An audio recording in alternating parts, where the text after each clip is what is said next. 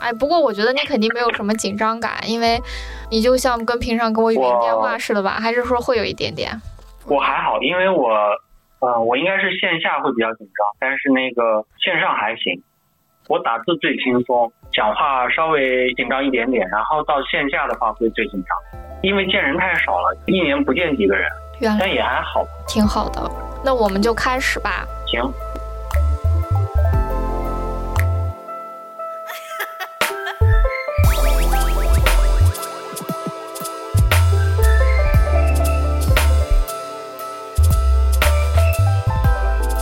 好，欢迎收听这一期的慢边室。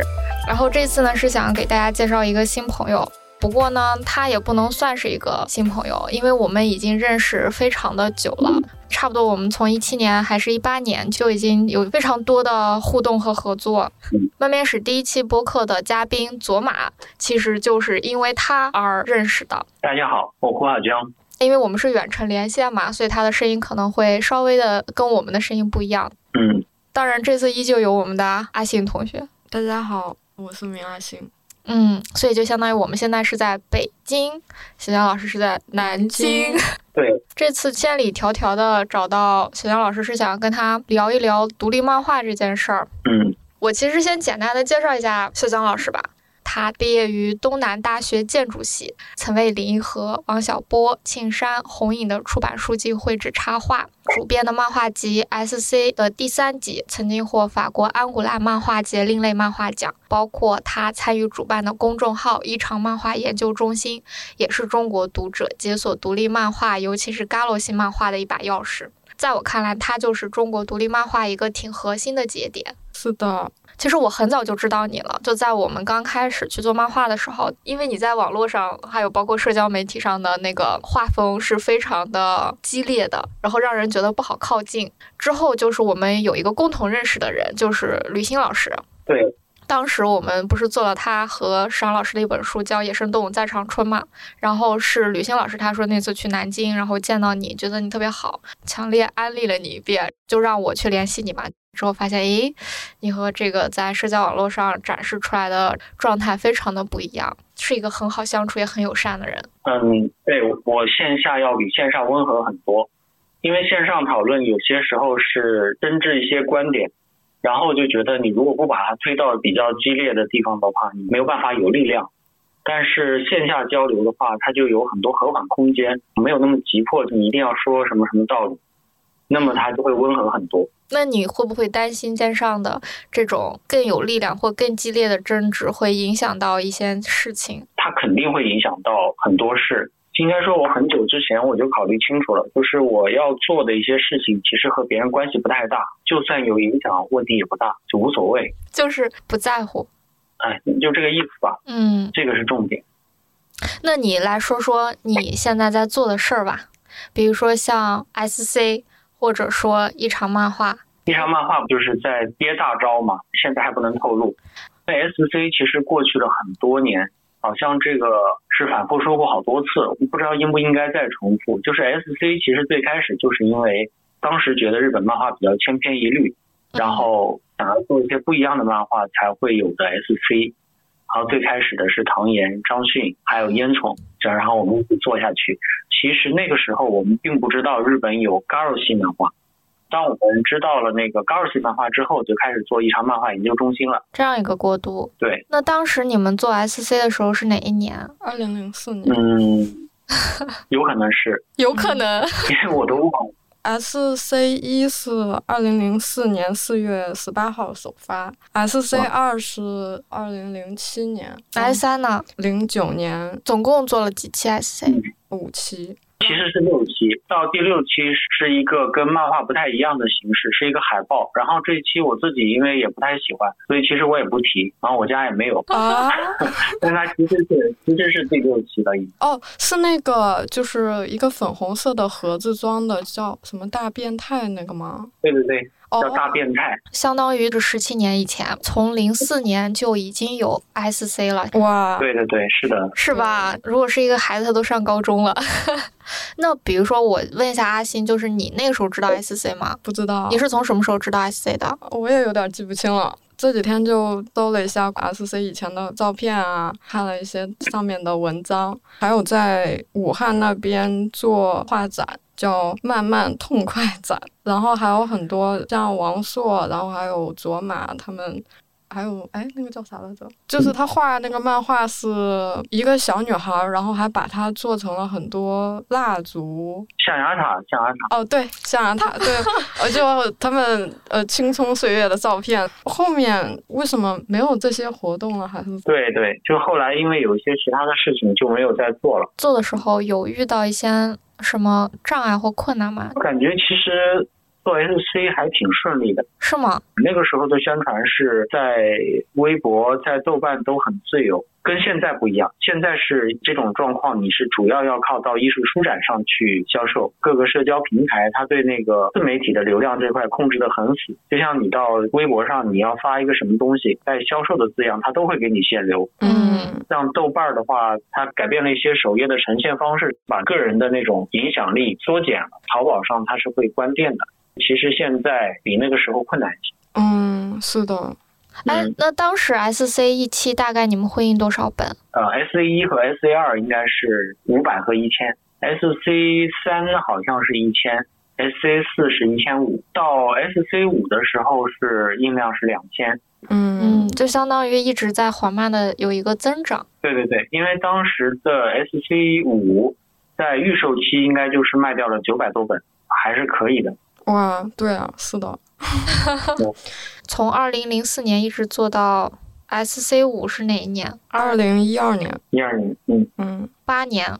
那这八年来，你觉得，比如说有因为做 S C，就是你对漫画的认识，包括你自己的生活状态，或者你对这个漫画在国内发展的这种状态，你觉得有什么变化吗？呃，应该说从 S C 二开始吧，因为 S C 一是唐燕主编。S C 二开始，我的那个主编的层面更大一些。嗯，从那个时候开始想到的就不是发展，即使是那个时候的环境，还有那个时候的状况，它也是发展不起来的。所以想法就是说，大家在就是年轻然后比较有才能的时候，跟大家说你去画一个东西，然后你画出来了，就相当于保留了一个切片。当时的想法就是切片，它不是一个成长啊发展这个想法从来没有过。啊，那为什么不会去想到？是因为觉得根本是不可能的。其实，在 SC 比较活跃的时间，它也是一到两年出一本。那一到两年出一本的东西，你只能称之为年鉴。这种东西去支撑什么发展，这个根本不现实。确实。从 S C 一一直到五的这个过程中，这些作者们他们有变化吗？他们创作的就更好了，还是说有一些甚至是不画了？就他们有这种不同吗？肯定持续画的人是有所发展的，但是总体来说，S C 留下来的作者不是太多。而且如果用比较客观的眼光去看，就我会觉得现在的作者。如果以同样的年龄，这个时候的二十岁出头，跟 S C S C 那会儿很多人也是二十岁出头，进行这个比较的话，现在的作者画的比那时候好很多。这可能跟眼界开阔了有关。现在的作者能看到更多的好的作品，比如说像木鸟书店，个网上的一些汉化，还包括后浪出版的新书。你如果看到有很多创作者去提炼你所知道的事物的话，你就能抓到其中的规律。知道日常看过的事物是怎么被其他人用创作的方式来转化，受到的影响也更好。而 S C 的话，那会儿感觉还很稚嫩，大家都是在从头摸索。哎，那 S C 的这些作者里，就是我记得的，就有一次我去找佐马玩嘛，然后他就说，除了他，还有烟囱，还有对刚才说的象牙塔，然后还有你，就是还在画漫画的，其实已经不多了。对，是的。然后呢，他们就去做别的工作了，然后就慢慢的脱离这个圈子，甚至是创作这件事儿了。你怎么看这种情况呢？其实我觉得一些比较珍贵的作者还是留下来了。嗯。啊，比如说甘木，他还是画漫画，啊，画的非常好。嗯。然后沙塔也留下来了，走马烟囱也留下来了，还有一个就是五十四博野温林，温林也留下来了。就虽然他是画廊画家，但是他还是画很多漫画。嗯。但是很多人可能当时觉得很有才能，也没有继续画漫画，但是也没那么可惜，因为我们当时想的就是切片，所以就觉得这个是很自然。哦，那你觉得这种状态更像是一种讨喜的感觉吗？什么什么讨喜啊？就是，哎呀，我应该怎么说？就是相当于它就是一个自然而然的，就是洗练和甄别的过程。其实如果是关注那个，就当时是叫独立漫画，但后来其实我挺反对独立漫画这个说法，因为觉得也谈不到什么独立漫画，就是读为什么呢？读不了力。然后 因为就是有点太极致，但这个是假的，不存在什么独立。如果是那个时候过来的人，会发现 S C 其实它没有一个所谓的一个集体感，包括我们几个编辑自己都是从非常个人的角度去对待这个事情，就是没有那种对集体有一个责任感或者是什么其他的，这都没有。我们就是作为每一个个体，至于一个集体它如何发展了，或者说他有一些人不画漫画了，画漫画了，这都不重要。我明白了。嗯，你说一点都不独立，你觉得存在独立漫画这个东西吗？或者你对独立漫画的定义是什么呢？因为独立漫画这个说法是香港的欧阳印记他们提出来的，哦，他们当时在对抗一个主流，摆出的态度是独立。嗯，然后我们这边我们对抗啥？我们没什么可对抗的啊，又是漫画主流，又是商业漫画需要去对抗或者什么，所以我不知道这个独立从何谈起。也就是老老实实说成一个另类漫画或者什么标榜一下，说艺术漫画也可以，或者就像我现在我我说异常漫画也可以，但是独立是有点无从谈起。确实。那你觉得，比如说当时在国内，它没有对应的一个像主流商业漫画的这样的一个存在？对有商业漫画存在，但它影响力比较小，或者说它这个影响力的范围其实跟我们就是都不太重合，都到不了一个战场去。那时候的作品也没有辐射到，就比如说呃文化圈或者艺术圈，就是它不是一个有很大波澜的一个。虽然它也有商业漫画，但它并不能形成足够的分量。明白。好多人会习惯把 S C 和 Galo 系的漫画去比较，他们有哪些相似的地方，以及当时在整个生长过程中的一些背景。你觉得第一有没有可比性？第二，你觉得有什么相似的和不同的地方吗？我觉得 S C 和 Garo 是完全不同的，其实。嗯 S C 可能会跟那个欧洲的那些另类漫画杂志有相似之处。嗯当时的那个瑞士的 Star Magazine 特地来中国，就是因为觉得 S C 跟他们有些像。S C 跟他们一样，就是跟欧美的漫画相似的地方就在于它的形式感可能会多样一些。Garo 我觉得是建立在一个穷困和动荡的年代，它出现很多反映那个时代的作品，嗯所以我觉得 S C 和 Garo 完全不一样。嗯，因为我对 S C 记忆最深的是它的画风，真的什么样的都有。但是我对于作者们要讲述的东西，我总是记不住，或者说有一些人甚至是看起来我需要很长的时间去理解他想要表达什么。然后像嘎鲁，就像你说的，他可能是因为在一个大的时代背景下，作者们可能就会画生活啊，画这种贫困或者不管是物质上还是精神上的这种东西。那你觉得像 S C 的作者们当时他们他们都在画什么？嗯，其实我是觉得那个时候，因为我们也是约稿的方式，就有很多人可能本来不画漫画，然后我们觉得，哎，你这个画的不错，你画漫画试试，或者说觉得你这个人挺有趣，然后你画一下试试。那所以就是他的习作感很强。明白，就是你刚才这种约稿方式挺令我耳目一新的，就是去约一个从来不画漫画的人，只是觉得他很有趣，或者说他画别的东西，可以让他试试画漫画。我从来都没有这么想过，漫画可能在你的这个当时的约稿的理解里，它可能就更像是一种表达方式和一种语言，就它不是一个什么，它不是什么一定要有非常高完成度，然后。要是一个作品，然后要有一定的娱乐性，甚至是易读性，你们是不考虑这些的，你们更多考虑的是这个人他有没有趣，然后他他有没有可以表达的一些好玩的，或者说你们觉得有价值的东西，所以才去约稿。那其实约出来的稿子，它很有可能作者性很强。这是美好的设想，但实际上就是说它只做到了完成度不高，这点做到了，但是要说作者性很强，其实没有做到。是吗？对，但是我们设想是这样。啊，对对对，是的。为什么作者性没有做到呢？是因为什么原因导致的？有可能这个作者就是之前没有考虑过这方面的事情，不是每个人都是天才，或者说每个人都是素人艺术家，就是上来就能一定能够做一个很好的作品，他有很多积累的要表达的东西。其其实这种人是挺少的。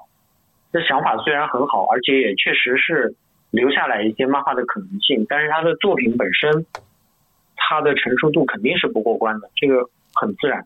我还蛮惊讶是这样的回答。我再举一个例子，啊比如说有一个玩功夫的叫做陈鹤高，嗯陈鹤高那个人他自己出了一些手册，讲他的那个必杀技啊什么之类的。这个是我们在做 SC 的时代之后了。但如果那个时候我们就知道陈鹤高，那我们一定会想尽办法约他的漫画稿。其实当时 SC 还有一期本来想做，但是没有做成，就是想找一些作家来画画，然后看看他们画出来的是什么样的。SC 是完全没有肩负任何，比如漫画去发展或者干嘛这种想法是彻底没有。但是他就是在怎么玩儿这方面，其实想的挺多。我们想看到有不一样的漫画出现，它有一点点特别，我们都会很高兴。我觉得这个有点像编辑们的游戏。对，是的，它其实就是游戏。然后我以前的时候接触 SC，我就看不懂上面画的是什么，就会很困惑。比如说像一些插画转漫画的作者，可能更在乎是它的画面、对话框啊什么的，就会不能挡着我漂亮的画，就把它安排的很边缘，或者是那个顺序就有点错。但是它整个画面画就很精美嘛。比如说像 SC 的漫画，有一些人他就会说，那我们就不要那种精致的画面，我们就是要这种很粗犷的，然后很接地气的，是这个词太奇怪了。然后我们不在乎技巧啊什么的。可是结果来说，那个时候的我会觉得，那这不就是超级在乎画面的吗？我不知道这个有没有表达清楚你。是觉得、就是你是觉得 SC 是在乎画面是吧？对，实际上也是事实。总体来说，SC 是更偏向于画的好一些。但是关于这个插画的问题，是因为当时有一有一个天才，是香港的杨学德老师，然后他就是把每一个格子当插画来画，但是他非常厉害，他画的那个锦绣蓝田，杨学德他就是插画师转漫画，所以当时也是因为这个原因，我们也觉得就是就是你当插画来画，这个也是一个思路。哦但实际上证明就是并不是别人并不是杨学德，就可能就是做出来的作品不够好。但因为有一个这样的成功的先例，所以我们对这一点来说也是有一个怀有期待的。嗯，就是我后来看那个温玲的一个漫画，画风很质朴。嗯，呃，他那个漫画当中就是画的他父亲生病了，主角就在屋里面打电脑了，他父亲招呼他，他就起来给他拿一个尿壶，各自做好各自的事情，又回到原位。他也没有什么情节。我以前的时候可能就有一种不知道这在干嘛的感觉，但当我重新看的时候，突然理解了为什么要用这种方式表达，以及呃，或者是他就应该用这种画面去呈现它。这个作品是特别厉害，对，就是包括他那个给那个漫画中的父亲简单擦了一下，然后那个椅子上什么的污迹都还在，就说明他做这个事情其实是做的非常糙的。对，就是是不太上心的，但这里面就有一些非常真实的一些，就让人感到有点痛苦的感受。这个作品非常厉害，我一直记得很清楚。哎，我想说一个事儿，就听你俩刚才聊嘛，在我早期和阿星接触的过程中，他就一直不太喜欢去聊其他创作者的作品，他会给我一种感觉，就是创作者彼此之间都不太去评价对方的作品。小江老师，你其实除了创作者以外，你还有一部分身份是一个编辑嘛？包括不管是做 SC 还是最后做一场漫画的公号，就是他有很多编辑的身份和这个职责在里面，判断哪个作品，做各种各样的分析。那你觉得你编者的身份和你创作者的身份这两个会冲突吗？或者说会互互相彼此影响吗？嗯，首先关于这个评论这个事儿啊，嗯呃，其实一场漫画做的那个原创漫画，除了我自己之外，我也都会邀请其他人评论。呃，王朔也评论过，也来评论过，还有谢鹏啊、烟囱啊，还有包括那个画海报的王叉叉。嗯其实大家还是愿意做这件事，只是说呢，就是我们如果从比较真实一点的角度来讲，就是你做这件事情，其实坏处是有的，好处是没有的。就坏处就是你有可能就得罪人了。就你为别人的作品去付出心力，然后你去评价他，首先你不一定是对的，嗯就有可能你真的是说错了，你的看法不对。嗯另外就是说，如果你是对的，对方不接受，那么你还是不对。嗯，就所以这件事情大家不去做是很自然的。哦，但是，嗯、我还是尽量的，就是在做地上漫画的时候会做一点。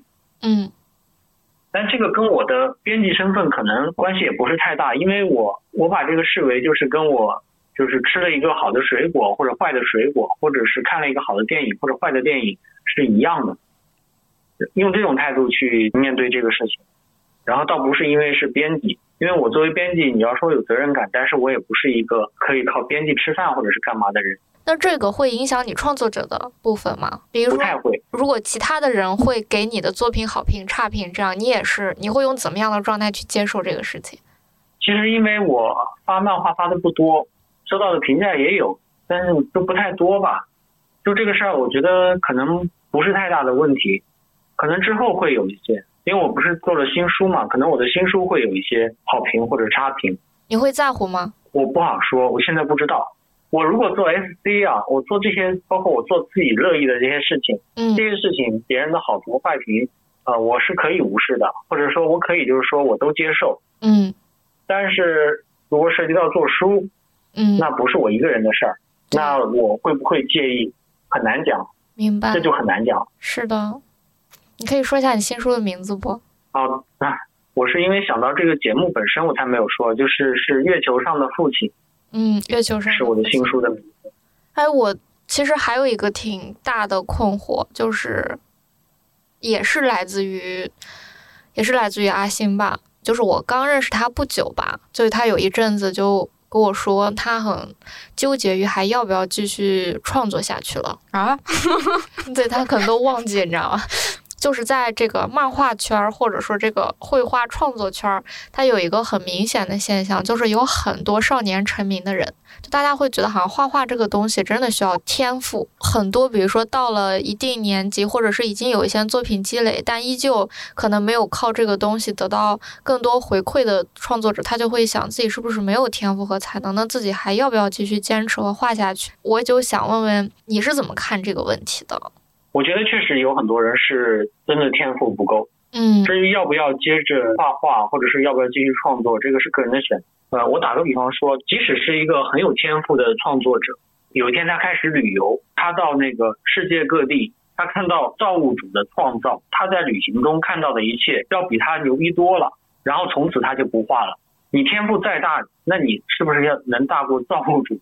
也可能大不过吧。嗯，那那如果你大不过造物主就不创作了的话，那这个也是个人的选择。但是你也有一些人，就是说他可以认为自己天赋不够，但他依然选择继续创作，嗯这也很正常。这种东西是可以自我判断和认知出来的吗？我觉得不完全，就是有一部分是能够判断出来，但有一部分是含糊不确定的。就你可能会对自己有一个评价，然后这个评价是有上下浮动的空间的。嗯我是觉得有没有天赋对个体来说就不是很重要。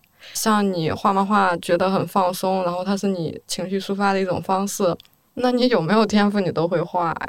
天赋它是一个比较暧昧的词，它有的时候可能会成为推卸责任的一种方式。我觉得我没天赋，那我不干了。呃，或者别人做什么都是因为他有天赋。小江老师的那个故事是一个很浪漫的故事，他看到造物主的创作啊什么的。但是像我看到的，还有一些我觉得他非常非常有天赋的人，由于他过于有天赋了，那些资源就向他涌来，然后他就选择了去做那些事情，可能就和他的创作无关了。但是那也是他的选择，人家过得好了。然后对个人的话，就天赋没有那么重要，反正你都要做。只是你做不做得出来，可能靠缘分了。哎，我哎，不能这么说。你觉得努力重要吗？努力的话，需要努力的方向对才重要。如果努力方向不对的话，就不重要。但是这个对的方向，并不是每一个人都能找到。结果找到这个方向，又要靠天赋，当然也要看那个机会，对，看找缘分。找到对的方向靠天赋这个事儿，我可能只能从编辑的角度来说，就是你看到有一些作者，你能感受到他其实可以做一些非常棒的作品。但是他就是不往这个方向上走，他就要坚持自己的方向。但是他在自己的方向上，我觉得很难做出来一些更好的东西了。就像刚才你说评价别人的作品一样，其实这也是一个有一点吃力不讨好的事情。你真的说服他了，他换了方向，如果成功了，那当然这个光辉和喜悦都是他的，对吧？但如果失败了，你要为此负责任，是因为你在劝说他。有的时候，我觉得编辑在看到这种方向不对，希望帮对方去调整的时候，其实也挺挣扎的。这我是想到之前看的赖声川的创意学，他是不太喜欢“天赋”这个词儿的。他不会把灵感称作灵感本身，而是一种高度的专注力。通过这种专注力，把生活当中经历的一些元素给它联系在一起，然后这些联系是关于你的生活体验，然后你的生命、你的文化，还有你的思维诞生的一种智慧。就是有没有天赋，其实是你有没有智慧。说天赋的话，它就成了一个很难去讨论的事情；但是说智慧的话，它就是一个可以探讨的问题了。学校的话，很多老师他就会教你技术啊这些内容。但是那个智慧就是呃方向，因为我还是觉得是有天赋存在的。如果说是两个完全成长在一样环境的人，甚至他们是同一个老师带出来的，然后甚至他们所有的条件或者是告诉他们的东西都是一样的，但是两个人很有可能就完全不同的表现。那这种不同体现在哪里呢？天赋其实是你得先努力，努力到一定程度之后，实在不行，那才是讨论有没有天赋的时候。如果你没有天赋，这个时候你面对的就是我要继续坚持还是我放弃，就是又是一个选择的问题。方向的问题就是，可能我天生就是一个游泳健将，但是我不知道，然后我就拼命的去打乒乓球，然后最后我再怎么努力，我都比不过那个可能随随便便就能把乒乓球打得很好的人。那这个时候。我是要选择继续坚持打乒乓球呢，还是我突然意识到原来我更擅长游泳，于是我就去游泳了？我觉得这是方向的问题，但是天赋肯定是存在的。如果你不把那个结果算在里面的话，这问题就会变得简单一些。就是你只能是面对一个情况，就是啊，你虽然很有天赋，但是你做事情不一定能做成；然后你虽然很有努力，但是你做事情不一定能做成；或者你虽然很有天赋又很努力，但你做事情不一定能做成。如果你去这样考虑的话，就可能会轻松一些。因为它最终那个能不能做成，跟你做这个过程并不是绝对相关的，它可能有多种因素，就有时候是天赋和努力都不是最终决定这件事情成不成的。但是如果自己做的比较开心或者什么之类的，可能好一点，就变成了港剧模式，就是开心最重要，就变成了这样，就还是还是选一个就是自己觉得自己比较愿意去做的事情。咋办？我又突然又想说乒乓那个作品，就里面他其中一个角色。他就是有打乒乓球的天赋，但是他不喜欢打乒乓球。那这个时候，他面临的就是，他只要放弃打乒乓球，所有的人都开始拼命的为他惋惜，就哎呀，你怎么能这样？你为什么要放弃？但是他真的不喜欢。你把他置换一下，就他是一个富二代，但他要去搞艺术，他明明有公司要继承，然后他就是要搞艺术，因为财富也是天赋。那你为他可惜吗？你可能不为他可惜，你觉得，哎，你虽然是富二代，但是。你放弃这个没关系啊，你去玩艺术去吧。虽然你艺术也没什么才能，那乒乓球、游泳或者什么之类也一样啊。他如果不喜欢打这个乒乓球，他有乒乓球天赋又如何呢？就跟他是一个富二代一样啊。是的，而且这个松本大洋这个是他故事里的吗？因为我已经忘了。啊，是他故事里的。我其实这个说法也很奇怪。按理说体育就是拆分成什么敏捷呀、反应啊，或者什么诸如此类一系列事情。他不喜欢打乒乓球的话，他的敏捷反应也可以用到其他的项目上，就好像他这个说法有点怪。我觉得就是各项数值呃到一个什么数值以上了，然后他是适合打乒乓球的。那么他不打乒乓球，他做其他的需要数值以上的这种体体育运动，他也一样能做好啊。主要他就可能不喜欢运动，那那就没办法。就因为我小的时候会被我妈强迫去学舞蹈，就每个人的柔韧性不一样嘛，就是你掰自己的手，有些人的手就很软，你可以把他那个手指掰成一个很大的弧度；有些人就很硬，基本上掰不动他的手。我就属于那种比较硬的人，我去学舞蹈简直就是遭罪。我甚至是付出比那些同学更大的努力，我都做不到他们的柔韧度和姿势，所以我觉得我就是没有学舞蹈的天赋。不过好在我也不喜欢，如果我喜欢的话，我可能会因此痛苦的。因为痛苦，你也可能就不会喜欢。不不不，我还有一个朋友，他跟我差不多硬，他很痛苦，但他喜欢，他想要跳到那么好。对，我觉得是，就是你放到这个层面去讨论这个问题是很困难的，你只能就是具体讲。我们具体讲，比如说我们具体讲某个人，可以说他就是有没有天赋啊，或者他够不够努力。但是如果是要去讨论这件事情，实在是太复杂了。比如说你那个跳舞，你说你那个朋友没有天赋，然后他也许要更大痛痛苦，就是才能够做到别人能做到的事情。但是他付出更大痛苦，可能他就获得更大的快乐。就他做这件事情特别难，所以他做到一点点就特别快乐。别人就是很有舞蹈天赋的，你跳个广场舞那样的段子，就觉得哎好无聊。但他可能广场舞那样，他就获得了身心极大的满足，他觉得他做到了，也可以吧。就是不要以就是说最后有一个标准，说你要做到什么样，呃才能算成功。那如果不以这个标准来论的话，很多选择是很有弹性的，都可以。你没有天赋做一样事情也是可以的。嗯，这个问题我自己的话，我是早就有答案的，就是我不会去质疑自己的天赋，因为我会觉得，嗯，别人的作品没有做到我想要做到的东西，所以我觉得只有我去做到。我压根儿就不会想，就我没有天赋，除非有一天我看到某个人在我要的方向上，他已经做到了我想做到的事，那这时候我就会慌了。现在我没有慌，因为我还没有看到这样。阿星呢？那我好想为我自己，你想为你自己辩护是吗？那你就辩护吧。我记得这个问题，但不是我提的，是因为微博上又有人吵起来了，天赋跟那个年龄就低龄处。这问题真的是你提的，是是你自己的问题，不是因为你看了别的问题来跟我讨论。不是，那应该是我跟你见的第二面还是第三面，还不是很熟的时候。什么？你可以不记得，没关系。那，不是很熟的时候，也有可能就是为了找话题说了一个事儿。不，他那个时候真的就是处在要不要继续画画，而且对为此你还聊到你想画你老家的一些事情。我记得老家的事情，然后你当时说就是很多作者他们都要么就画自己，要么就画呃考学，然后要么就就就那几大类嘛，然后就劝我不要画。哎呀，你接着为你自己辩护吧。哎，不辩护了，算了算了，就这样吧。我问的，我问的。放弃了，自暴自弃了，怎么？然后我还有一个就是，比如说延伸出去的一个问题，就是关于创作者的生命周期。这个就是你可能那次在微博上提到什么低龄处这种，李阳老师怎么看待刚才阿信提到的低龄处这个事儿呢？我不知道这个事儿，什么低龄处？比如说出来一个高中生，然后画的巨好无比。他会觉得自己越年长了，创作能力就下降了，会有这样一种可怕的想象，然后特别在意年龄。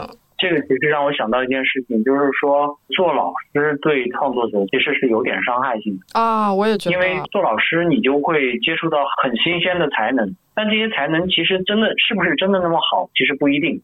但因为就是说你接触到，然后你觉得很新鲜，然后觉得有可能性。然后你就有可能就会觉得啊，我是不是不创作？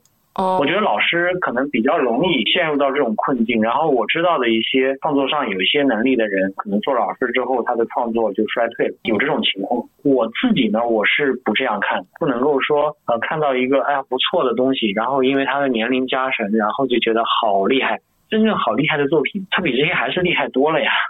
对，你看一个作品，可能作这个作品乘以二非常厉害，然后你因为它低龄，你就把它乘以二，没有必要吧？你刚才提到老师的那个点嘛。我就觉得，其实生活中充满了很多对创作者有一些影响或者说是干扰的事情。就你那个时候总会说，很多漫画家就是在这个成熟的日本商业体系里，他其实反倒是越画越差的。你可以，呃，越画越差呢，分很多种啊。比如说，在那个日本的黄金时代，就是他最早的那个刚起步的那会儿，我特别喜欢那个十分章太郎，动不动开一个新连载。那个新连载开头画的巨好，然后越画越差，就是因为时间长了就疲了嘛。驾驭长篇作品的话，他这个耐力不济，因为他这个连载模式造成的。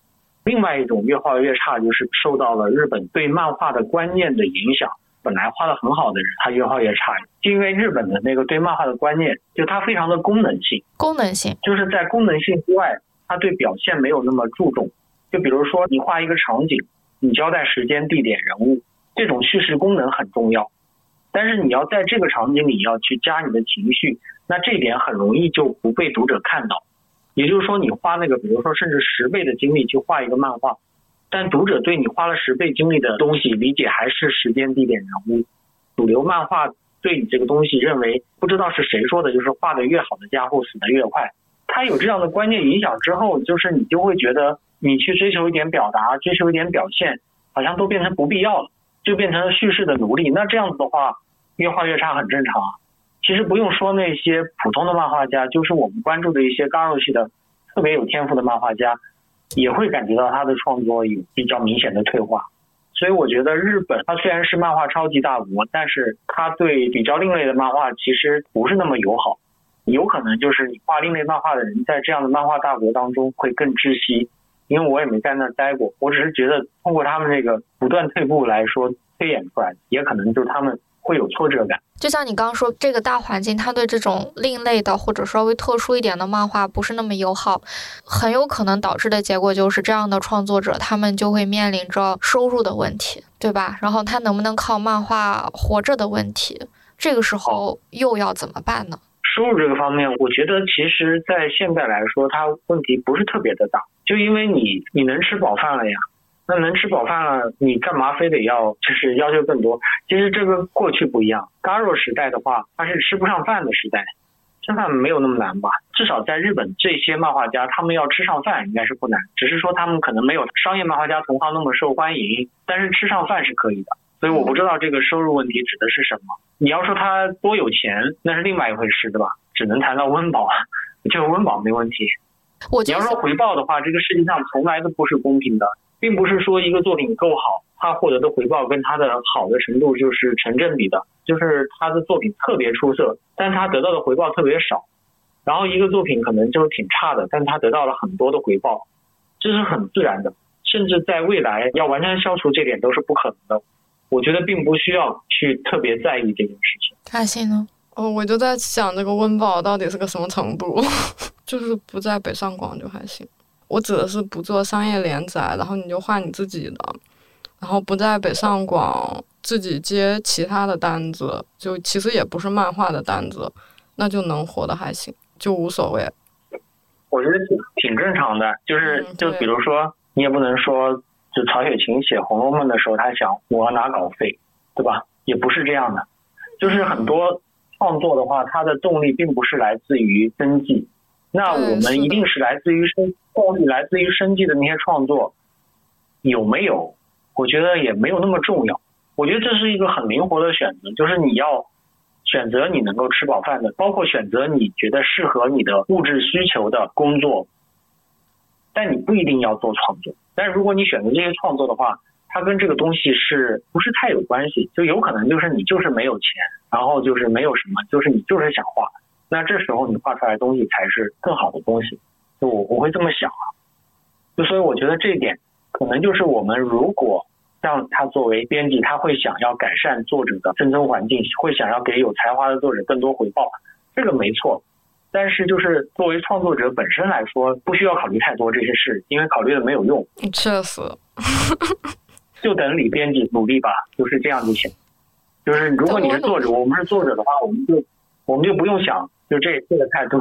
太难了，我曾经面临过类似的问题吧，但是可能跟创作者的困境不一样的就是。有的时候对我又要提到六哥，就我们有时候开大会的时候，然后六哥会说，他跟他有一个观点跟小杨老师很像，就是他觉得现在也是一个饿不死人的年代了，在饿不死人的时候，其实大家的选择能做的事儿和自由度是更高的。你只要饿不死，你就可以做自己想做的事情了。但是呢，我总是心里某个角落感到隐隐的不甘心。虽然我知道不可能一个好作品真的就能得到相应的报偿，然后一个烂作品就会被批评，可能没有那么理想。但是总觉得能不能有一些方式可以让这件事变得更好嘛？对我觉得可能也跟我编辑的身份有关系。就如果我真的。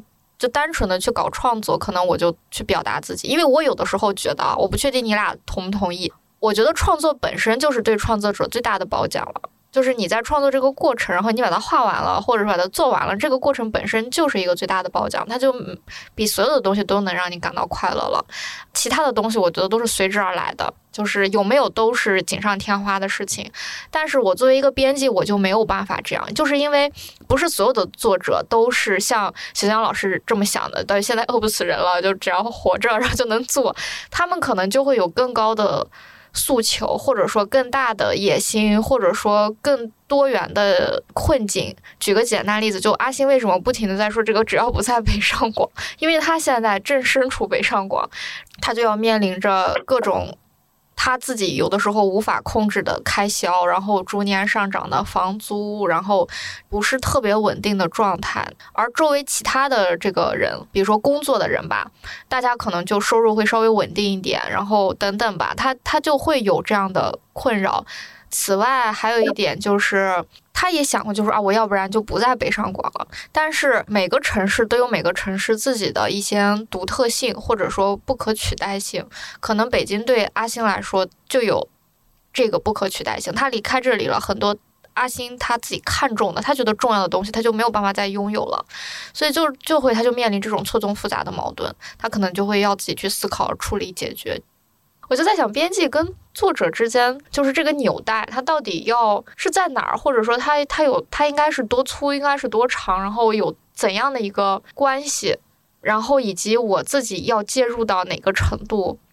因为有的时候，比如说作者他实际的状况，你能你可以帮他兜一部分，但是他不是所有的东西你都能兜住的。但如果兜不住了，又怎么办呢？然后你怎么去面对这种兜不住呢？然后，你是希望自己像日本的漫画编辑那样吗？我觉得我我很难做到像日本的漫画编辑那样，就是我我可能会更多的介入到作品，也不能说介入作品吧，就是可能会更好，希望让这个作品就帮助作者让作品变得更好。然后此外就是想办法让作品也被更多的人看到和阅读。我觉得这是我能做的，但是这件事情本身在我看来就充满了很多的变数跟困难。哎，日本的漫画编辑是一个什么样的状态呢？我了解的应该跟你了解的差不多吧，就是说日本的漫画编辑就是你之前在播客说过的，更像第二作者，因为他那个在控制作品的节奏啊，还有那个叙事啊，很多方面都起到了作用。但是在中国这个不太可能，因为环境不一样。他们是要做连载的，我们这边你要做连载也可以，只能到一些比较相对低龄一点的那种方向上去做啊。那种的话，据我所知，中国也是有参与到创作里的编辑是有的，嗯，但那些作品我不看，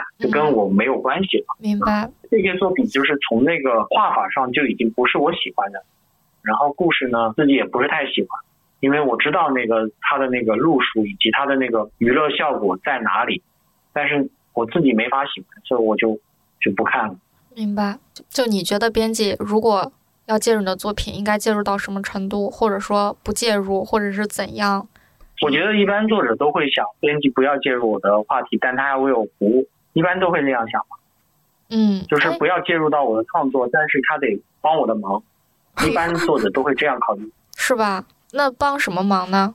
就比如说，呃，如果我需要你的意见，那我跟你提，哦，就我跟你说，问你，然后你回答我。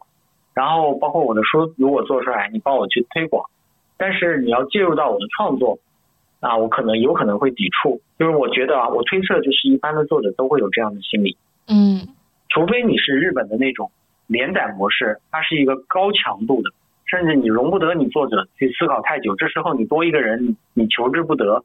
如果是那种高强度的商业连载模式，我相信他们也会欢迎编辑成为他们的非常非常得力的。帮手，甚至成为第二作者，但是如果不是这样，那一般的作者可能都不是太喜欢编辑给予的指导啊什么之类的。而且不用说编辑了，就是同样是作者，而且比他高明的话，给出来的建议他也不会听的。你要他听，你得有非常强大的利益保障，就是利益纽带牵连着他才会听你的。就像日本的商业连载模式，嗯，他想逃都逃不走。但是在我们这边，如果这个利益关系是松散的，嗯，那作者没有理由听编辑的。对，如果是我的话，我想了一下，这是一个商活，那我就希望编辑能说多少说多少，我就按照他来。商活？对啊，就商业的活工作。对，呃，就是为了赚钱的，所以你给我的东西越多，我越轻松，怎么都按你说的做。如果这是我自己的，那可能就不太想听。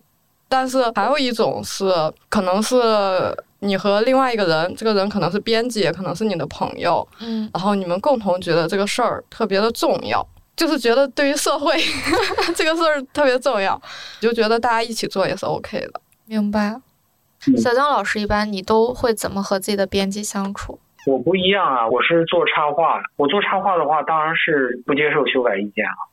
就是 如果是杂志，那么他根本就没有时间跟你在这儿扯什么修改意见，因为他都是专栏或者是什么其他的配图，你赶紧做了，然后他上了，他认可你的基本水准，然后你给他了，然后就 OK，咱们就过。还有一种是书籍，书籍的话，我一定会预先声明，我不接受任何修改。嗯，我只对我阅读的文字负责，我不能对编辑负责，我甚至不能对写这个文字的作者负责。我认为有些时候编辑是有可能提出不错的意见的，嗯，但是因为在我们目前的环境当中，这个几率比较低，所以最好开头就把它避免掉比较好。所以我是不接受编辑意见。明白。但是我如果在画比较有意思的东西，比如说漫画的时候，我会去问我朋友的意见，然后他们说了之后决定传在我，明白。是这样。我突然有种感受啊，就是当然了，我觉得二位说的都非常真诚而赤裸，确实也是这样。然后我觉得我作为编辑，我依旧也只能代表我自己啊。其实编辑这个工作，它还是以辅助作者、帮助作者创作为主要目的嘛。就如果这个作者需要他参与，那他就参与；如果作者作者不需要他参与，那他就不参与。但结果是一样的，他想要得到的东西是一样的，因为他的最终目的是要得到一个作品，而怎么才能得到这个作品，他就要怎么做。不过，我觉得我稍微有一点不一样的一种状态，或者说，我希望我合作的这个作者、辅助的这个作者是我认可和尊敬的人。呃，否则的话，我就会觉得我做的这件事情很虚无，我在浪费我的生命。虽然它本质确实只是个工作。所以，我尽可能就是我要合作，或者是我选择的作者，可能都是我发自内心觉得喜欢的人吧。如果你是要去追求一个作品的话，确实要简单很多。但是，你要是把作者作为一个非常重要的要捆绑在一起的人，这是会很困难。我觉得捆绑倒不重要。但如果是从长时间的形成的一个默契是有可能的。我觉得捆绑倒不重要，重要的还是你认可他这个人，就是你愿意和他共事。你尊重他，他也尊重你，我觉得这是一个更好的模式。哎，对，你觉得中国现在进行是有独立漫画吗？现在是作者漫画，用这个称呼可能更好。其实现在有啊，就是微博上现在的一些作品，就是有点出乎我意料，就觉得觉得挺棒的，可以称为作者漫画。作者漫画它的这个核心是什么？作者漫画的核心，它只能是作者，因为他要表现出自己的特质的话，他只能是表现自己的特质啊。他肯定是以作者为核心嘛，但是比如说一个画作者漫画的人，他是不是就以自己为核心就够了？他不用去考虑这个作品被不被接受，这个作品能不能被读懂，然后这个作品可不可以商业化，会为自己带来长期的利润，他都可以不考虑，他只要考虑表达他自己就够了，这就是作者漫画，对不对？我想举一个例子，就是这段时间我在看的一个作者叫刘岸，这个写作者他自己是读客的总经理。然后他介绍自己的时候，他说如何把一本好书卖得更好，这个领域他可以排上全国前五。哇！因为他是读客的，他这么说他有他的底气嘛。嗯。那我只是在想，如果是一个编辑，他如果是这样的思路，就是你是一个作者漫画，嗯，你非常非常难懂，非常非常不畅销，嗯，但是编辑是一个桥梁，我把你的一些晦涩难懂的部分把你理清楚，介绍给读者看到。那是不是这种参与你认可吗？这种参与我认可呀。但是你如果是要去进入作者漫画的创作，这个是非常难的，除非你们是有特别默契的长期的这个关联性，然后你知道他在想什么，他也知道你在想什么，这时候你可能会给他带来启发，包括你的意见是合适的。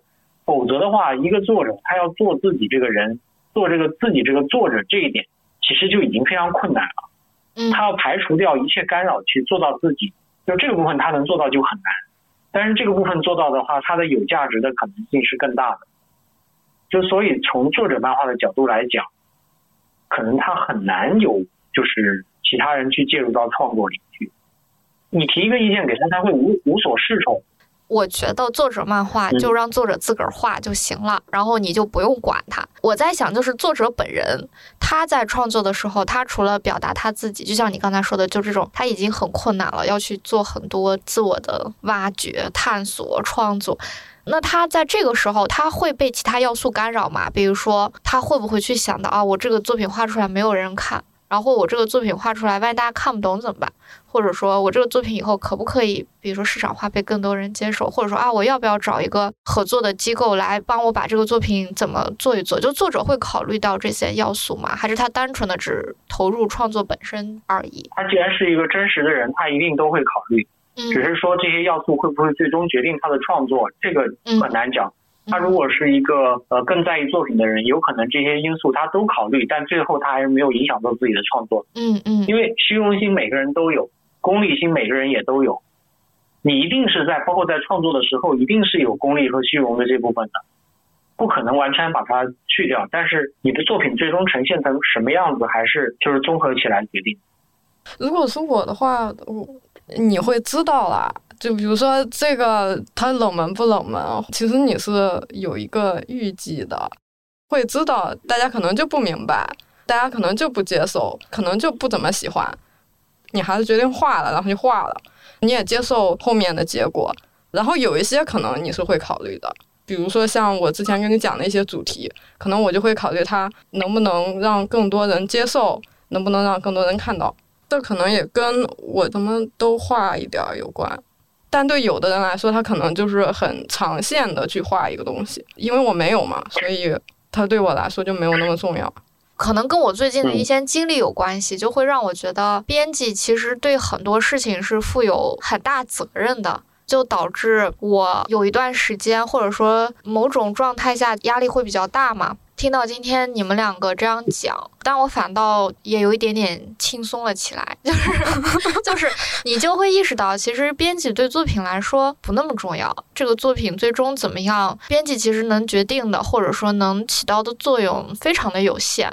你如果像做 SC 这样的东西的话，那编辑是重要的。按照你的统筹去传一本漫画集的话，那这个时候作者是为你服务的。对，编辑其实真正能对一个东西起特别大决定作用的，是对书本身。就像你说的，对这个书本身，对对对，不管它是一个作品的书，还是一一系列作品集的书，包括这个书最终要怎么样定位和面向读者，这都是对编辑来说，它能起到很大决定作用的一件事情。但是对创作来说，就是这个故事本身是什么样的，这个作品本身是什么样的，其实编辑是起不到太大作用的。我在做 SC 三的时候，当时因为 SC 三是前途，因为那年是有地震，在那之前嘛，我觉得既然我们题目叫前途，然后定位又是比较现实主义，我就想一定要有一个作者画地震，就找到了阿瑟，当时他还叫多西，让他画那个地震的漫画。也就是说，你如果是作为编辑去考量，你在这个层面上你是有一种创作在的，但这个创作的话是编辑层面创作，就是你如果想要你的书里组合进什么样的内容。然后你为这个内容找到合适的作者，我不知道为什么，我觉得可能也跟具体的作者有关。比如说有些作者，你就得大量的介入，这种介入就是他会逃避，比如他画的不好东西，他就逃避，他就不画出来，然后你就得告诉他，你你还是要画他，然后你不能逃避这件事情。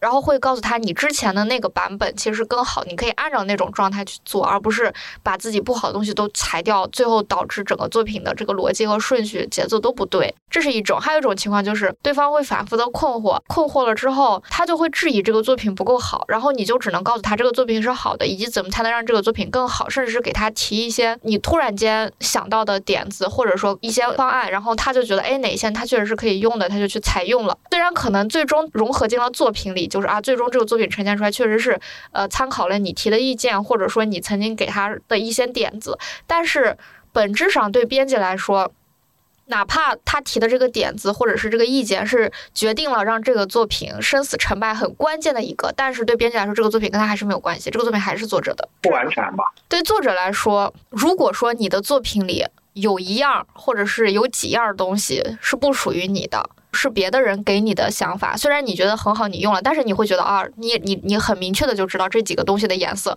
跟自己是不一样的，气味跟自己是不一样的。只不过他为了让这个作品更好，所以我用了。作者是很明确的知道这些的，编辑也是一样的，就是编辑就会知道啊，其实这个作品里虽然采用了一些东西，但是这把这些东西最终融合在一起呈现出来以及挂名的都是作者。编辑就是去做那些非表面的功夫，就是。别的人看不到的东西，就编辑大量的工作都是不被看到的。嗯，因为我也听了你之前的播客，所以我大概知道你的想法。嗯，你我嗯，你说我不觉得编辑是完全站在幕后的，是吗？那你说说。我不觉得，比如说像你有的时候会说创作者，他要么就过得很好，要么就过得很惨，没有什么中间值，就是个无名的人。那对编辑其实他也一样。很多人他可能不知道这个作品幕后的一些点子，可能是编辑想出来的。嗯，但是知道啊，就他们比如说在写书啊，或者参加活动啊，就他作为一个文化名人出现的时候，嗯，他自己也会讲这些，然后大家就知道了呀。松本大洋的编辑，圣斗士星矢，但是你如果做的是一个那个作者，他也是一个无名的作者，作品也没有怎么样，编辑和这样的作者，那肯定都是不被知的，而且编辑是有中间值的。有一个稳定的工作，有一份稳定的收入，但对作者的话就完全不是这样。好，你是这么理解这个事儿的？对对对对对。我说的这种非表规面的工作，就是编辑的工作，只有编辑告诉别人我做了什么，别人才知道，否则大家就不知道。但不是所有的编辑都有机会告诉别人自己做了什么。你不是所有的作者都有机会让大家看到自己作品，但是只要看到了，你就不用讲，大家都知道你做了什么。那作者是天然有这个优势，这个没错。就大家也会认为，就是一个作品出来是作者，他不会认为就是说编辑有起到什么作用，或者说其他人可能都被忽略不计了。的确是一个公众观念的一个误区。就像我开始你问我，嗯，你在不在意好评或者差评？嗯，我说我自己的主导的那些事情我不是那么在意，但是涉及到现在我我在出的这本新书就不一样了，因为这不是我一个人的事儿。那咱们话题再稍微绕回来一点儿，就是关于。异常漫画这件事儿，就相当于你们之前是做 SC，然后在做的过程中发现了 Galo 系，发现了之后，为什么你们的反应不是继续做 SC，而是说要去引荐 Galo 系的作品？我们在中间有一些原因决定，就是说暂停做 SC，暂停了之后，忽然有想法决定做这个 Garo 系的漫画的推荐。这两个事情其实没有特别明确的关系，可以理解为我们做 SC 的初衷肯定是想要做不一样的漫画，尤其是跟这个市面上常见的主流商业日本漫画区别开。但后来我们确实是发现了 Garo 系，但是呢，做这个事儿本身之间是没有影响。那当初为什么想要去引荐这件作品？就是觉得希望还是让更多的人看到和知道。最开始的动机很简单，就是我买了很多书，我想晒书，我想秀，我就做了这个公号。明白。加上那个异想图志呢，正好在做研究。本来的想法是异想图志的研究理论文章，加上我晒书。但是问题是我晒了几期书之后，大家就会说：“哎呀，好想看到汉化，你为什么不做完整的汉化呀？要扫一下给我们看。”他有这个需求之后，当时就想，好吧，那就做。就这样就就变成了做汉化。就当时只是这么简单的想法。那比如说，在这样一步步汉化作品的过程中，你有些什么新的感受吗？我肯定是收获很大的。我本来我自己是不懂日文的，所以我看漫画主要是靠猜。汉化之后，我就可以精读了，写了挺多的评论，对我来说也是一种训练。竟然是这样，对，是不是就跟自己想的完全不同？对。你在这个引介的过程中，像你最推崇的就是这只一春，对吧？还有柚木和和逆柱，还有铃木当时啊，你在看到他们的时候，你是为什么被击中的呢？一个原因就是真的画得好。我们还是非常非常的偏向视觉的。在我买那些书的时候，我不是因为它内容如何，因为我看不懂。而且漫画这个东西，某个角度讲，就是那些画的好的漫画家，嗯，可比你买一本画册要划算多了。对，因为这个作者画的密密麻麻的，然后好多地方你都可以看。画册的话，可能就没有这么过瘾。其实是会觉得那些漫画含金量非常高，只要这个作者画的好。从量上来说，那肯定还是漫画更值。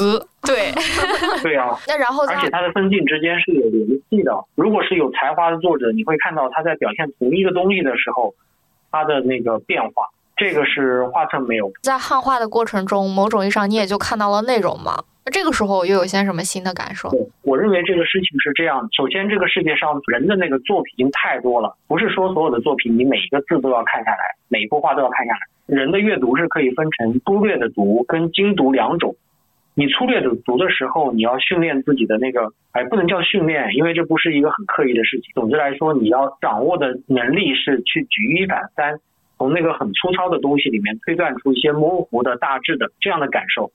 而你去精读的时候，你就精读到它每一幅画、每一幅画的细节，包括每一个字。所以就是说，有条件精读的时候就可以去精读，没有条件精读的时候去粗读也没有问题。这两种都很需要。所以就是说，当它汉化之后，就等于是给我多了一个精读的机会，收获挺大的。就像我们在汉化之前，我并不知道，嗯，柚木和那么好看，它的文本能力那么强。你刚才说的这个，我还挺感同身受的，因为我也要编辑漫画嘛。你编的过程其实就跟你曾经的粗读和编过程的精读是有很像的。然后你在那个过程中，你就会看到很多你在粗读的时候忽略掉的细节和感受。像这些刚才你提到的啊，不管是这只一春啊、柚木和啊、铃木二啊等等，他们在日本到底是怎样的一个定位？就是在那样一个成熟的漫画商业世界里，我是总觉得他们的遗产应该是没有被真正继承。可能日本漫画大国太厉害，就是对这样的漫画，我觉得他们的重视程度是不如，至少是不如欧美吧。我觉得他也不如中国，就是我们会觉得这些漫画特别好，嗯，但他们漫画大国可能相对来说不知道为什么就是差点意思。就像那个柚木和嘛，画漫画的画那么好，但是因为不受欢迎，然后就回家继承了鱼铺。鱼铺就是海边的那个鱼铺，不用说他们了，就稍微另类一点的，我记得大月孝太郎是吗？诸如此类的吧。即使是稍微偏门一点的，他们的那个受到的那种尊重啊，那种。包括那种地位感，就是要比主流漫画家都差很多。这某种程度上来说呢，是合理的。就因为你既然你不是服务那么多人，那么你没有被大多数人重视，这个好像是合理的。但问题就是日本它作为一个超级大国之后，就把所有漫画家就是一勺烩了，都是全部都放在同一个维度里面去进行比较，那么可能有一些落差就会显得更残酷。嗯，就有可能会影响到漫画家自己的心态吧。确实。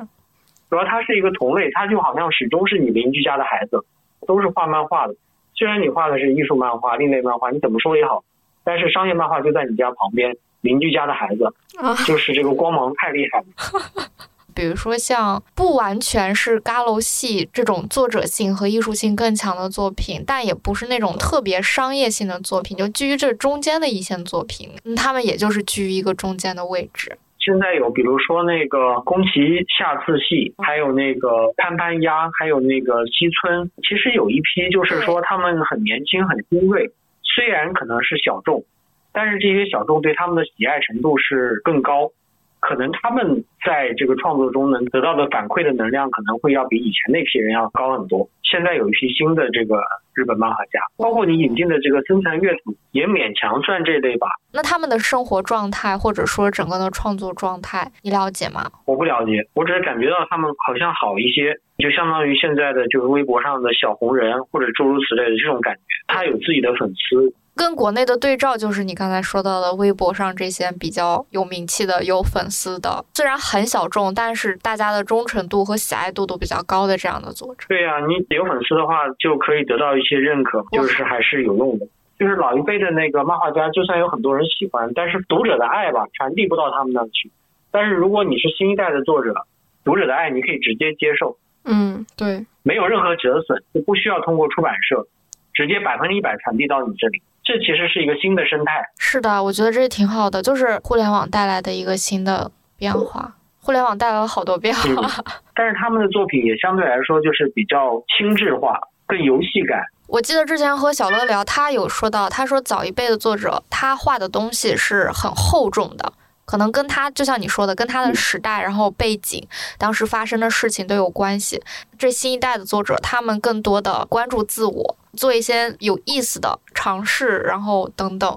这个也跟现在的环境有关。毕竟你看，他们也不会穷苦，然后没有战争。国内其实现在的年轻的这一代作者也是这样一个倾向性，这一点还是挺像的。嗯，虽然就是大家也看了，但是你要说嘎肉系对大家有什么影响，好像对创作者的影响挺小。大家主要的那个受到的影响还是来自于呃欧美那些就是讲究视觉形式的，以及日本的这些比较精致的作者，这些作者是真的影响到了国内的创作者。但是嘎肉系那个苦大仇深的，就大家喜欢归喜欢，但是影响不到自己的创作。毕竟你也不能够以他的那个主题，你也不能说我是一个很穷的人，然后我要讲自己很穷的生活。大家没有那么极端啊，没有他们当时那种吃不上饭的极端啊。是的，背景不一样了。在这里面，我又想跟你提一个人，就是藤本里。你是怎么发现藤本里的？我这是我好奇的一点。就我在日本亚马逊上点开一本书，大数据在下面会给我显示很多，我不知道当时是谁，可能是猫汤，也可能是直子能收。总之，我在点开某些漫画家之后，他在底下推荐当中就有吸引到我的封面，点进去就发现了藤本里这个作者。当时也很好奇，会觉得他这个风格在漫画里不多见，更偏向于那个插画里。但是没想到他竟然画了漫画，然后就买回来了看了。嗯，又过了一段时间，然后他就去世了，就这样。唉。你当时在异常的公号上发了两篇去推荐藤本里的文章嘛？为什么你会对他下这么多的精力或者说语言去希望大家看到他呢？他最打动你的是什么呢？就是那个梦韵啊，我不是最推崇的，也就是这个漫画。是的，因为我本身我也很喜欢动物头人身体的这种类型。藤本里是彻底的动物身体，只是说它是直立行走。我本来就对这部分很关心嘛，有很多这种类型的漫画，比如说最早也有鼠族，反正我喜欢动物头的。为啥呀？不喜欢人类，因为你人类的脸不咋讨喜吧？尤其是如果是日本漫画，脸部是没有什么表现力的，它是一些模式化的表情。主流日漫里的那个人物的表情状态，它是成套成套的，好多好多漫画它都一样。对，什么羞涩一点是什么样，尴尬一点什么样，然后吃惊是什么样，全部都给你一个表情。明白。之所以会这样，当然又离不开我们的手冢治虫。就是手冢治虫在开始画漫画之后，他不是给漫画建立了一套。也不能算标准，就是一套模板。他说把一切的东西都符号化，把符号化组合起来去讲故事。比如说人跳起来是什么姿势，人哭的时候用什么表现，生气的时候怎么表现。就你你只要画这个故事，这个人生气了，你就可以用这个符号和模板，就相当于大家就用自己的风格，然后来套用这套模板，非常的明显。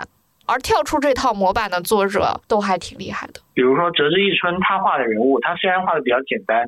他一直是以就是人物简单，然后背景复杂著称的 Garo 系的一个特征成为。但是他的那个人物，他都是特别好的演员，你可以看得出来，这个人物他的那个表演是有演技的。但你如果去看那个主流商业漫画，你会发现这些都是一些只会模板表情、模板动作的一些人。就是说，你如果带到电影里面去的话。就没有演技，但是动物头呢，增加了很多丰富的效果吧。对，我们会觉得你要把藤本里的那些动物理解成演员的话，他们的表演也都很不错。是的，很深沉，很内敛，对吧？记忆很深的就是其中有一个故事，就是他们俩掉到洞里嘛，然后他哥哥最后带着他从那个山洞里爬出去，然后等到。他发现进入了一个明亮的房间，然后他妈妈就问：“你还没有睡醒吗？”之类的。最后他就问他妈妈：“我是不是有个哥哥？”他妈妈说：“你是独生子呀，你还没有睡醒吗？” 然后他就。有一个很寂寞和落寞的表情，我就觉得画的好好啊，就是他真的就把那个感觉表达出来了。对对对，你发现他其实早期的这个绘画跟他现在梦晕其实是有一些不一样的，在画漫画这件事情上，他用了很长的时间。刚开始是觉得自己画的不好，就没有考虑过这条路，但之后有一天突然觉得自己还是要画漫画，然后他就开始从插画到单幅到四格，然后最终劝服编辑给自己更多的版面，然后把编辑约的插画稿。改成漫画，然后来争取更多画漫画的机会。最终，然后这些作品不是积累多了就可以出一些作品集了嘛？他就开始有了更多的这个机会和空间，然后就去开始画漫画。他的画风从早期那样到稳定，差不多用了七八年。然后等到他从用这个画风开始画漫画，也用了十几年，所以就是用了二十年嘛。最有意思的就是藤本里他为什么会选择动物这个形象啊？就是因为他画不好人，就是 就。是，他就某种意义上，他用一种非常巧妙的方式发挥了他自己最大的才华。我觉得这个是挺值得很多人去借鉴和学学习的地方的。你在一个条件很有限的这样一个状态下，你能用什么方式达到你的目的，然后做到真正想做的事情？我觉得藤本里在这一点做的还是挺厉害的。还有一点，我一直都没有办法很好的用一些方式形容，就是你看他虽然他画的动物其实是挺可爱的，但是他的这种可爱不是那种甜腻圆润的那种，而是一种我无法形容的可爱。然后他的故事也不是那种甜腻圆润的故事。就从梦韵来看的话。哎，不是说人是将死者，就是说这个说法人是将死者，因为人是会死的人。它涉及到的题材，涉及到的梦境本身梦就跟死很接近。嗯，因为你睡过去的时候，你的意识某种程度上说是中断的，当然它会有有梦里延续的部分，但是你这个个人意志是消散掉的。我会觉得他的作品可以看出来，他是一个对于死亡有准备的。虽然他去世了，但我觉得他已经准备好了。你很神哎，就是因为你不懂日语嘛，你没有看那本书，但那本书你送我了一本嘛，就是福吉莫多马萨鲁诺西沟多，就那本他的工作的这本书，它里面其实有提到，他好像是在三十二岁的时候就生了一场病，然后他就预感自己活不过四十二，就好像有的时候大家都会给自己去想这种感觉，他那时候就有这样的预感。梦晕其实就是在他四十二岁的时候画的作品，然后他在画完梦晕不久的那个圣诞节，医生告诉他得了白血病。我所以我觉得梦云里有很多他生死观的展现。我觉得从他的这个作品当中应该能感受到吧，他都说了那么多生死相关的内容，你你一定会觉得他对这个事情是有充分的思考。对，而且死亡最可怕的点就是自我的消失，在他这个梦境里面，他的自我是含糊不定的，所以他一直是在描述一个自我处于消散的状态当中，你也不清楚自己是谁，是梦的状态，是生的状态，是死的状态，是梦的状态，是醒的状态。我会觉得准备到这个程度的人还是有幸福感，就会感觉到他过的人生要比一般的人生要多很多。他把自己的梦境、把自己的幻想全部都当成自己的人生的话。他比一个正常你去活了一辈子，但是你没有那么多想的人要活得更充分。这点我同意。我现在突然就能明白为什么我很难形容这个故事了，就是因为它看起来是可爱的，但它实际是苦涩的。其实这种苦涩，某种意义上是对死亡的一种洞察，或者说一种预感。但是你又感受到它里面的这种非常非常温情的东西。这个其实可能就是他还是活得幸福的，就即便。在已知死亡的情况下，他依旧在很好的使用着自己的生命和人生。幻梦一场嘛，幻梦一场，也许他就是醒过来了，或者是进入了另一个梦境。然后我其实今天还有最后一个问题，孙老师，你作为一个创作者，你对于国内目前整个，呃，不管是作者漫画，还是独立漫画，还是商业漫画，你对于现在的整个漫画生态的发展，你有些什么样的期待或者说构想吗？但是这个问题我们之前其实都讨论过了，我一定会站在非常个人主义的立场上，嗯，说就是不期待，不期待。我觉得每个创作者管好自己就行了，因为这个东西你期待跟不期待也没有差别。我会期待就是说我看到更多的好玩的漫画，有更多可能性的漫画，但是这个作品是不是国内人画出来的，我都不在乎，只要能让我看到不断新鲜的东西就可以。涉及到产业的部分跟我们没有关系，我们就作为这个读者和创作者的本分来说，我们只期待看到新鲜的东西。新鲜和更好之间是有什么样的关系？就他们带来的刺激程度是有差别，但是就是说刺激的方向不一样。嗯，是可能性和完成度的差别吧。就是更好的作品可能它更成熟，做得更到位。嗯，但是有新鲜的作品的话，会让你看到新鲜的可能性。在更好和新鲜之间，我选择新鲜。嗯，那我们今天就得先聊到这儿。今天还是有挺多收获的，等以后有机会可以再请小张老师来聊聊其他的议题。好的，小张老师，拜拜。拜拜。嗯，拜拜。